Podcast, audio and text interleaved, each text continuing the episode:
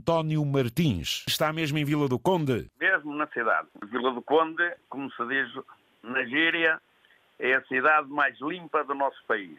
Às vezes há gente que ainda duvida, mas, não, mas é verdade.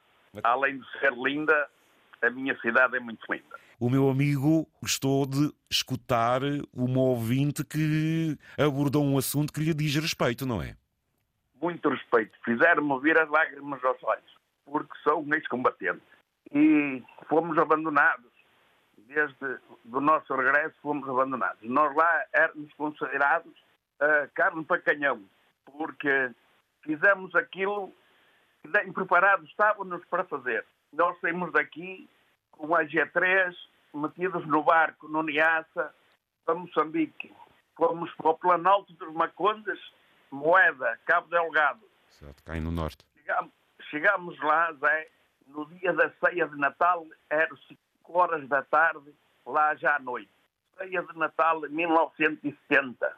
Ao outro dia, 25, sem preparados, sem nada, meteram dois grupos, o primeiro pelotão e o segundo, a fazer uma picada de 19 quilómetros ah, para levar uma coluna de mantimentos a outro acortalamento, sem conhecer nada, a arma em bandoleira aqueles seis primeiros soldados e com o detector de minas à procura de minas.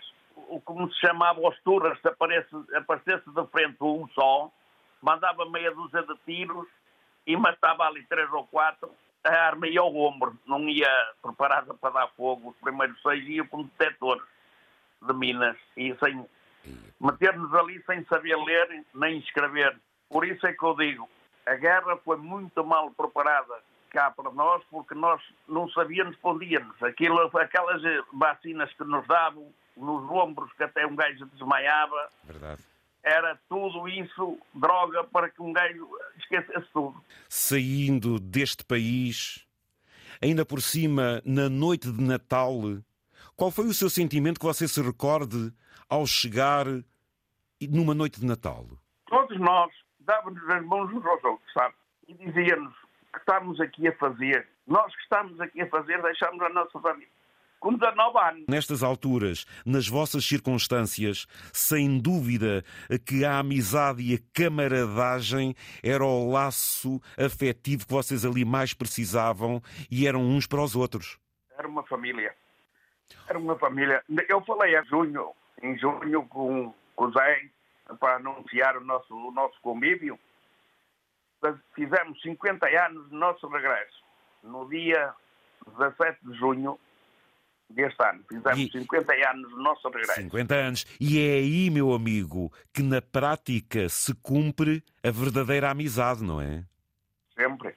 Sempre todos os anos fazemos sempre. o convívio, todos os anos porque é ali Fazemos naquelas atitudes.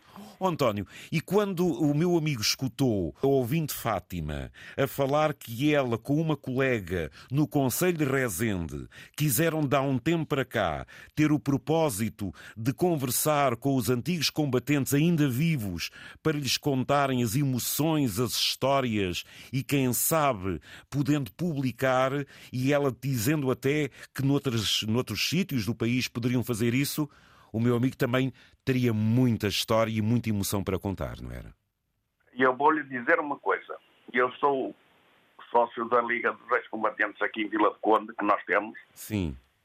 Temos um monumento aos ex-combatentes aqui no, eh, na cidade que tem o nome de todos os falecidos. São 42 mortos da guerra de Vila de Conde, do Conselho de Vila de Conde. Estão lá os nomes deles onde a gente faz sempre uma, uma homenagem, não é, António? Uma homenagem todos os anos. No dia 10 de junho, nós vamos fazer sempre lá uma homenagem e deitar uma coroa de flores. Muito bem. Muito e, há, bem. e há um discurso de, de, dos ex-combatentes, do, do presidente, com o presidente da Câmara. Olha, António, em Moçambique eh, teve quanto tempo? Dois anos? 27. 27 meses. 27 meses. 27 meses. Veio em que dia? Vim no, dia 13 de fevereiro de 1973. Ó oh, meu caro António, obrigado pela sua emoção. Diga, meu amigo. Você já viu lá na caserna, era de quatro em quatro camaradas.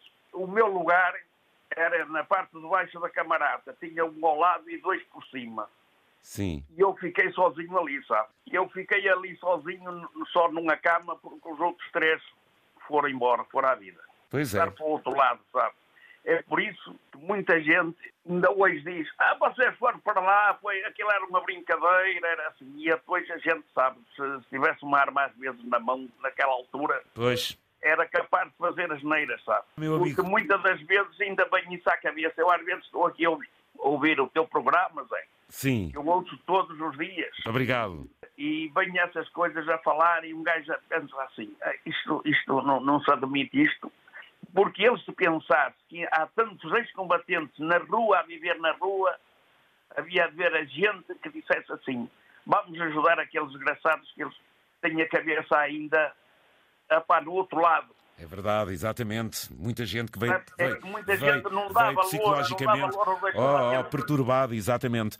Oh, Nós não ca- fomos lá, não fomos lá ganhar dinheiro, nós não fomos lá nada. Eh, Meter-nos lá, dá-nos 900 escudos. Muito obrigado pela partilha. Que idade é que o meu amigo agora tem? Vou fazer 74 anos. Um abraço a todos os ex-combatentes e beijinhos àquelas duas senhoras pelo trabalho que vão fazer. Eu depois queria ter isso na minha mão.